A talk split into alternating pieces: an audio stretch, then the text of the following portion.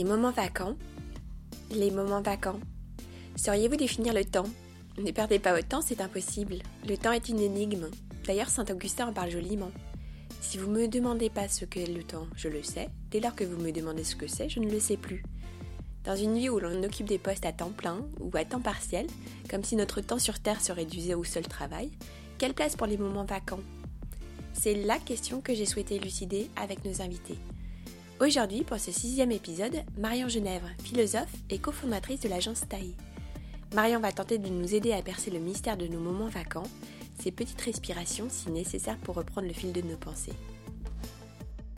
Alors, toute première euh, question, qu'est-ce qu'un moment vacant pour vous? Alors c'est très intéressant parce que quand vous m'avez amené le sujet, j'ai tout un tas d'expressions qui me sont venues à l'esprit. Ces expressions qu'on emploie euh, temps libre, temps off, temps pour soi. Euh, et puis aussi dans la tradition philosophique, euh, il y a tout un écosystème autour de la, de la vacance et je pense que c'est important de, de clarifier, enfin, peut-être de ne pas confondre la vacance avec le loisir, euh, l'oisiveté, la paresse. Enfin, est-ce que la vacance, le moment vacances, est la même chose que toutes ces notions-là ou, ou pas? Et en fait, pour moi, je me suis rendu compte que je liais le moment vacant à la contemplation. Donc, à rien de tout ce que je viens d'évoquer, mais euh, plutôt à la contemplation. Donc ce, cette idée que euh, que ce soit un moment d'activité ou pas, parce que ça peut être un moment actif euh, ou un moment de repos, mais qu'en tout cas il y a dans ce moment-là un recul méditatif euh, sur euh, sur le monde, sur l'existence, sur ce qu'on vit.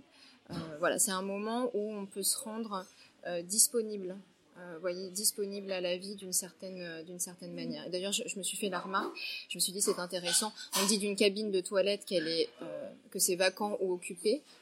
Euh, et du coup, je me suis dit tiens, le contraire de la vacance, c'est l'occupation. Et c'est vrai que nous, on a des vies remplies euh, d'occupation, mais qui justement, je pense, nous ont plus une fonction de remplissage que euh, une, vertu, enfin la vertu d'une vraie plénitude. Et donc, euh, je me suis fait la réflexion qui, paradoxalement, peut-être que c'est la euh, la vacance qui nous donne accès à une vraie plénitude, et qu'on pourrait associer la vacance au vide, ce qu'elle est en particulier, enfin aussi, hein, puisque ça, vacance, ça vient de de l'étymologie latine vacare, vaco, hein, c'est vide, mais c'est peut-être un vide qui fait place à du vrai plein. Et moi, j'ai observé que dans mes dans mes vrais moments vacants, c'est ça qui se passe. C'est-à-dire que paradoxalement et au fond, je fais l'expérience d'une plénitude. Voilà. Est-ce est que souvent les moments vacances sont associés à une notion de culpabilité? Et d'ailleurs, les expressions sont très négatives. Passer le temps, tuer le temps, euh, c'est toujours euh, associé à quelque chose de, coupable. Euh, à votre avis, pourquoi est-ce qu'on en est à ce point réduit à avoir le, le, temps comme une monnaie d'échange, finalement? Et, euh, et qu'est-ce que vous pensez un peu de tout ça? Mmh. C'est très intéressant comme euh, question parce qu'au fait, je pense que c'est lié à notre conception de l'action, notamment en Occident, et à notre conception du travail. Et ce qui est passionnant, c'est de regarder que dans l'histoire, cette conception, elle a évolué. C'est-à-dire que quand, dans l'Antiquité grecque, euh, être tout le temps dans l'action, donc dans une espèce d'activisme, et travailler, c'était mal perçu. Notamment les philosophes recommandaient fort l'oisiveté, mais c'est l'osium, hein, c'était l'osium des, Grecs antiques. Donc on trouve chez Sénèque, par exemple, une défense très assumée de l'oisiveté comme étant justement ce qui nous met au contact du divin, rien que ça.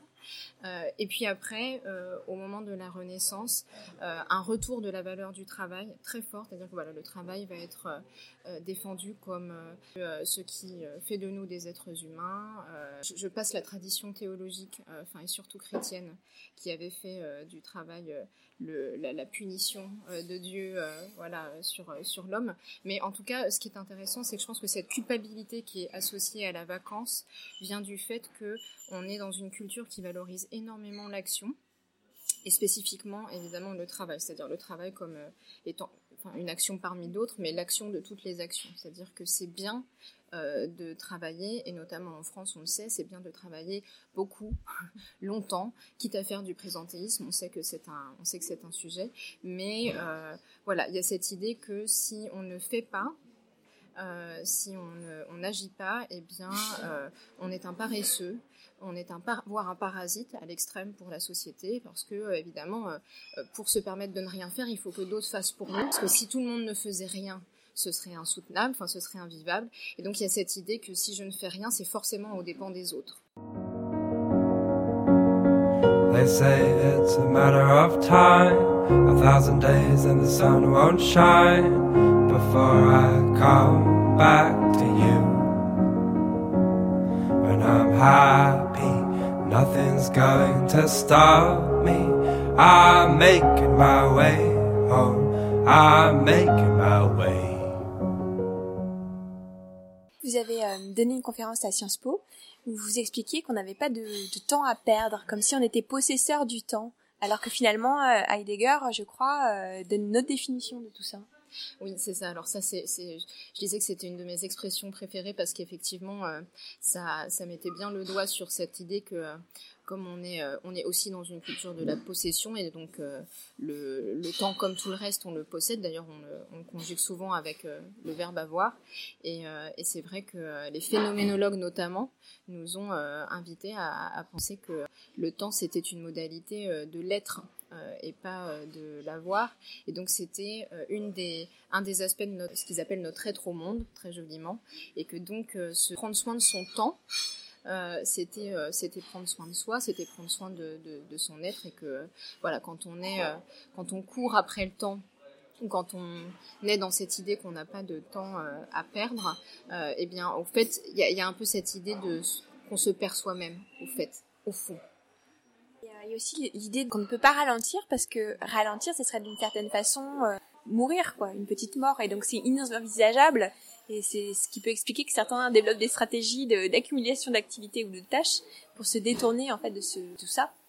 Oui, c'est vrai que il y, a cette idée que quand on agit, on est en prise avec le réel et donc on est vivant. Euh, que, voilà que l'action euh, nous donne nous donne un sentiment d'existence très fort. Parce que quand on agit on crée un changement dans le réel. Qu'est-ce que c'est qu'une action? C'est faire quelque chose qui va modifier le réel. Et donc ça nous confirme dans notre existence. Et donc on aime on aime l'action euh, pour ça. Mais je pense qu'on a eu tendance, notamment en Occident, à survaloriser l'action, de telle sorte qu'elle est surtout devenue du contrôle. C'est-à-dire qu'on veut envahir le réel, contrôler le réel.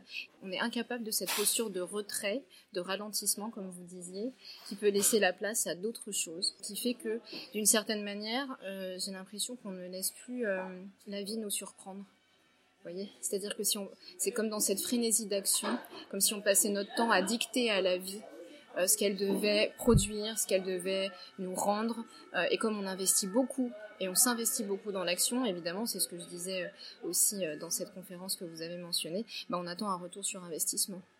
Donc on devient euh, potentiellement insatisfait parce qu'on exige de la vie des, des fruits et des promesses qu'elle ne nous a jamais faites. Et puis c'est aussi ralentir, c'est aussi remettre sa pensée en ordre, c'est aussi penser à la quête de sens, c'est aussi voilà réinvestir ce vide, je crois que c'est Nietzsche qui disait il faut porter du chaos en soi pour euh, accoucher d'une étoile qui danse. Donc d'une certaine façon, ce vide ce n'est pas rien. C'est en fait, euh, au contraire, c'est créateur. Oui, vous avez raison. Et c'est, beau d'amener Nietzsche euh, à cet endroit-là parce que je pense que si on craint le vide, c'est parce qu'on le confond avec le néant alors que euh, y, a cette idée alors qui, est plus d'inspiration euh, chinoise et japonaise que euh, le vide c'est justement ce qui permet de faire de, la place à une à une vraie plénitude. Et donc je pense que c'est il, faut apprendre à dépasser cette cette confusion là entre vide et, néant. Je pense aussi qu'il y, a sans doute quelque chose comme le fait de faire le vide c'est aussi faire silence et donc, euh, bah, dans le silence, on se met à entendre des choses qu'on n'avait peut-être pas envie d'entendre, et que la rumeur ambiante ou que le brouhaha, le bruit qu'on crée dans notre vie euh, avec toutes ces actions, nous permettait de nous cacher euh, à nous-mêmes. Et puis, ces moments vacants, finalement, ils peuvent être aussi vécus de manière très dense, parce que la notion du temps est finalement toute relative. Et il y a aussi la question de la nécessité, je ne sais pas si vous pouvez la mesurer ou la quantifier, mais j'ai l'impression que quand même on est des êtres sociaux certes, mais on a quand même besoin de temps à soi ou en soi, j'allais dire, pour faire la part des choses, revenir peut-être plus actif par la suite, en fait, revenir dans la vie et fort de tout ce qu'on a, de cette forme de régénération. Je sais pas trop si c'est cohérent, mais voilà. Si, si, et c'est très cohérent et ça rejoint cette idée que, que j'ai développée par ailleurs, que dans, dans, ce silence de la vacance, il y a, cette idée de la respiration. Vous voyez que qu'au fond, euh, ce, ce, moment de retrait ou de temps à soi et pour soi dont vous parlez très bien, euh, je, pense que c'est euh, comme un souffle, c'est-à-dire que c'est euh, ce, ce, silence qui est, je, je, faisais la comparaison avec le, le, soupir en musique sur une partition, et c'est que pour qu'une mélodie euh, harmonieuse et agréable à jouer et à entendre euh, se fasse jour, eh ben, il faut du silence, il faut des soupirs, il faut du retrait, il faut de la. Si je, file la métaphore de la respiration, heureusement qu'on n'est pas tout le temps en train d'inspirer ou tout le temps en train d'expirer, parce que sinon, en fait, on étoufferait, que ce soit dans un sens ou dans l'autre. Et donc, ce moment de vacances, bah, il crée cette alternance qui nous permet, comme vous dites très bien, de revenir dans le monde en étant euh, re ressourcé, euh, en ayant. On dit parfois d'ailleurs j'ai besoin de souffler. Donc c'est typique du fait qu'on a besoin de trouver cette, cette respiration temporelle. Et euh, je crois que vous avez cité Saint Augustin aussi qui disait c'est en toi mon âme que je mesure le temps. Donc en fait c'est euh, finalement cette idée de temps elle est toute relative et donc l'idée de, de, faire la place aussi à, à cette forme de vide pour euh, tout ça. Vous citez Saint Augustin euh, qui dit c'est en toi mon âme que euh, je mesure le temps pour euh, rappeler que et ça c'est Bergson qui l'a encore mieux que Saint Augustin euh, formuler euh, cette distinction entre temps vécu et temps mathématique. Et c'est vrai que nous aujourd'hui, on est beaucoup sous l'emprise du temps de l'horloge et on compte, voilà, on compte nos journées avec le, regard sur le doigt sur la montre euh, ou euh, sur le portable, c'est selon. Et euh, Saint Augustin et Bergson à leur façon nous invitent vraiment à euh, revenir à comment on vit le temps. Et c'est intéressant parce que je, trouve que c'est Jankelevitch aussi qui qui avait une très belle une très belle lecture du temps et dans un livre, je crois que ça s'appelle L'aventure, l'ennui et le sérieux. Euh, et qui distingue trois rapports au temps. Euh, donc l'aventureux, c'est celui qui va avoir un, rapport passionné à l'avenir. L'ennuyé, euh, c'est euh, celui qui, euh, euh, pour qui l'avenir en fait joue, enfin à l'effet d'une dépréciation rétroactive du présent. C'est-à-dire que le présent est jamais suffisamment bien et puis euh, le sérieux, c'est celui qui a une appréhension euh, très euh, rationnelle et abstraite du temps et, et de l'avenir. Donc je trouve que c'est important de pouvoir de temps en temps, sans vouloir faire de mauvais jeux de mots, refaire le point sur ce temps vécu.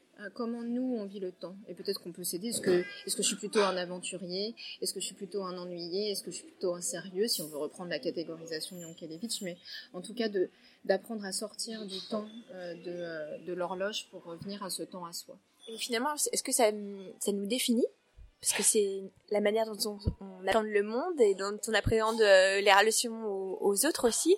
Et donc finalement, ça serait quelque chose qui nous serait très propre et euh, une sorte d'empreinte en fait, qui serait pas une empreinte digitale, mais cette fois-ci une empreinte euh, euh liée à cette dimension de la temporalité, du temps. Est-ce que ce rapport au temps personnel nous définit? Oui, je, je pense comme, enfin, oui, même si je pense qu'il est très culturellement et sociologiquement déterminé et que c'est très difficile, puisque vous parliez de la culpabilité plus tôt, c'est très difficile de s'autoriser à reconquérir ce temps, euh, un temps personnel ou un rapport au temps euh, personnalisé d'une certaine manière. Et vous savez, j'ai encore dans mon entourage euh, des gens qui, que j'entends dire, mais euh, j'ai pas passé une bonne semaine parce qu'elle n'était pas productive, ou, ou un bon week-end parce que, en fait, j'ai rien fait. On gère le temps. Oui, voilà, où on gère le temps comme on gère euh, euh, des inventaires ou des. Enfin. Euh, c'est le vocabulaire managérial appliqué au temps. C'est ça, le vocabulaire tout à fait gestionnaire. Et donc, euh, je pense que ça demande un effort euh, beaucoup plus important que ce qu'on croit. C'est-à-dire qu'il ne faut pas sous-estimer l'effort que ça peut demander à titre personnel de reconquérir ce rapport, un rapport singulier au temps. Quel type d'effort Est-ce qu'on peut le qualifier cet effort euh, Comment euh, s'engager sur cette voie-là? Est-ce que vous avez des pistes? Écoutez, je pense que déjà sans parler, enfin approfondir comme euh, l'initiative que vous avez, je pense, est, déjà un, bon début. et puis, et puis après, c'est peut-être de se ménager dans sa semaine, même si ça n'était que cinq minutes en temps mathématique, des moments de, de vacances. Alors moi je fais des micro-siestes par exemple, donc euh, typiquement euh, je pourrais considérer que ces, micro-siestes sont des moments euh, de vacances, ou si on est amené à prendre les transports, peut-être faire l'expérience de ne rien faire, c'est-à-dire de ne pas sortir son portable, de ne pas sortir un livre, voilà, de ne rien faire, d'observer les gens autour de soi, d'écouter les bruits, d'être attentif aux odeurs, mais enfin voilà, de se reconnecter à tout ça. Oh, let's run away and not know where we are going to. Let's go far today and it's all gonna be wonderful. Oh.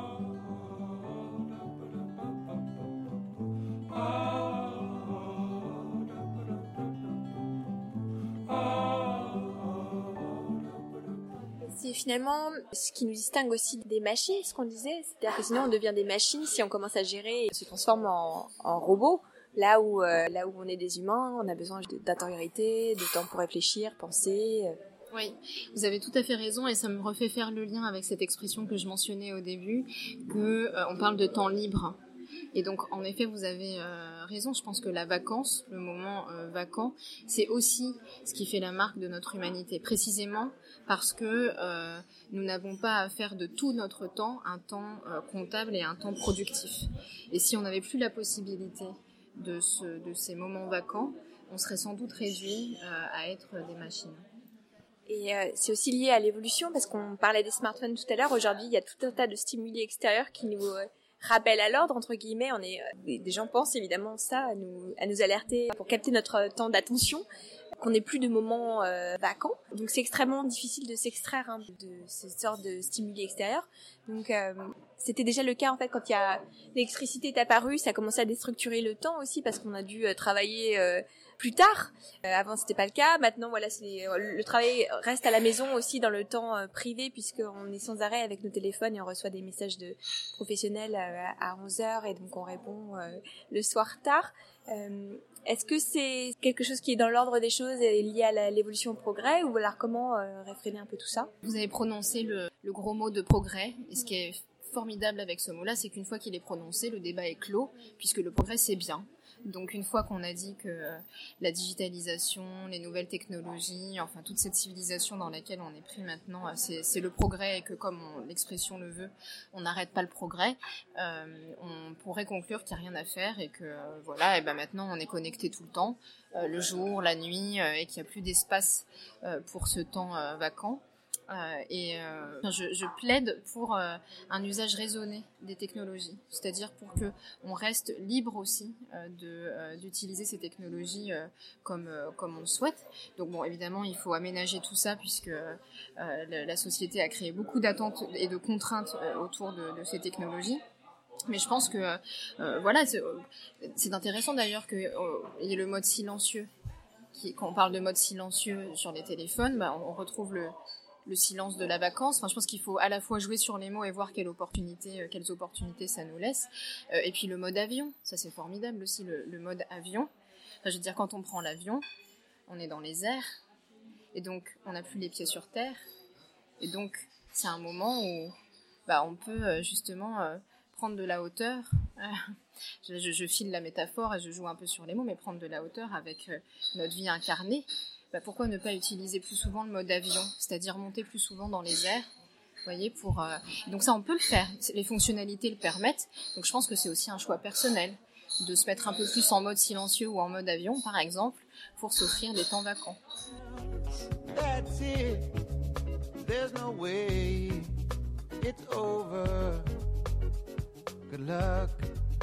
I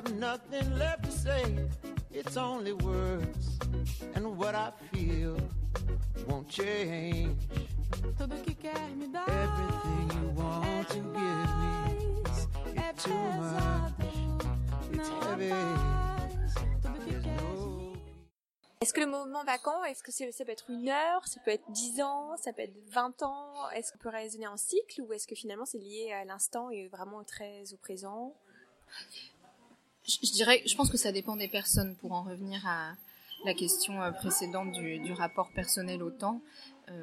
sans doute que des personnes vont fonctionner par cycle, et puis peut-être que d'autres vont fonctionner par régime, c'est-à-dire que en même temps qu'ils vont être très actifs tous les jours, il va y avoir une dimension en eux, c'est-à-dire comme un espèce de sous-régime qui va être le régime de la vacance, c'est-à-dire qu'ils vont pouvoir être à la fois dans l'action et à la fois intérieurement préserver euh, un espace, euh, une dimension qui est plutôt un espace vacant euh, dans lequel ils, peuvent revenir l'air de rien, voilà, tout en étant pris dans l'action. Alors moi je, je, sais que ça m'arrive. Je, je, pense que quand on a des absences, par exemple à une réunion, ou bah c'est ça.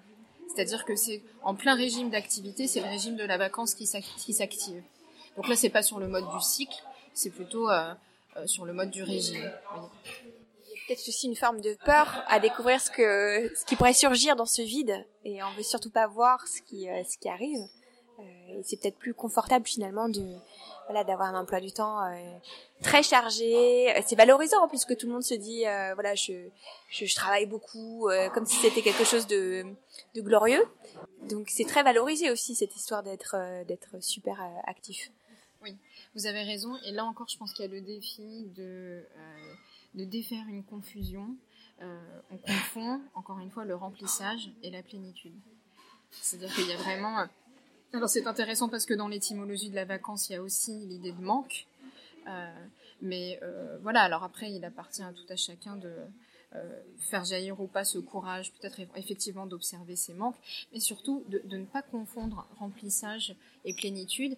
Et on se dit que peut-être euh, on ne s'autorise pas ces moments vacants parce qu'on craint de voir euh, ce qui va apparaître, mais on n'envisage pas que peut-être ce qui va apparaître est très beau, et peut-être que en fait ce, que, ce dont on va faire l'expérience c'est d'une plénitude profonde. On, se, on, imagine toujours le pire, mais on ne s'est pas préparé à rencontrer un soi merveilleux et pourquoi pas. Est-ce que vous pouvez nous raconter euh, votre dernier moment vacant? Alors, il se trouve que j'ai la chance, je crois, de pouvoir euh, en vivre euh, au moins deux fois par jour parce qu'il se trouve que je pratique le bouddhisme depuis une quinzaine d'années et donc matin et soir, j'ai un moment de méditation euh, qui est même un moment de prière en réalité. Euh, et donc c'est euh, un moment où c'est comme un petit sanctuaire pour la, la conscience, vous voyez. Donc c'est c'est un moment où bah, je fais quelque chose parce qu'en fait je psalmodie un mantra. Donc je suis pas dans le silence, euh, je suis pas dans le partage non plus, mais euh, je vocalise. Donc je me... et puis j'ai les yeux ouverts, je suis devant un mandala, donc je me sens tout à fait dans une action. Euh, mais euh, je donc pas plus tard que ce matin, euh, voilà, je, je, me sens à l'écoute de, de, ce qui se passe en moi.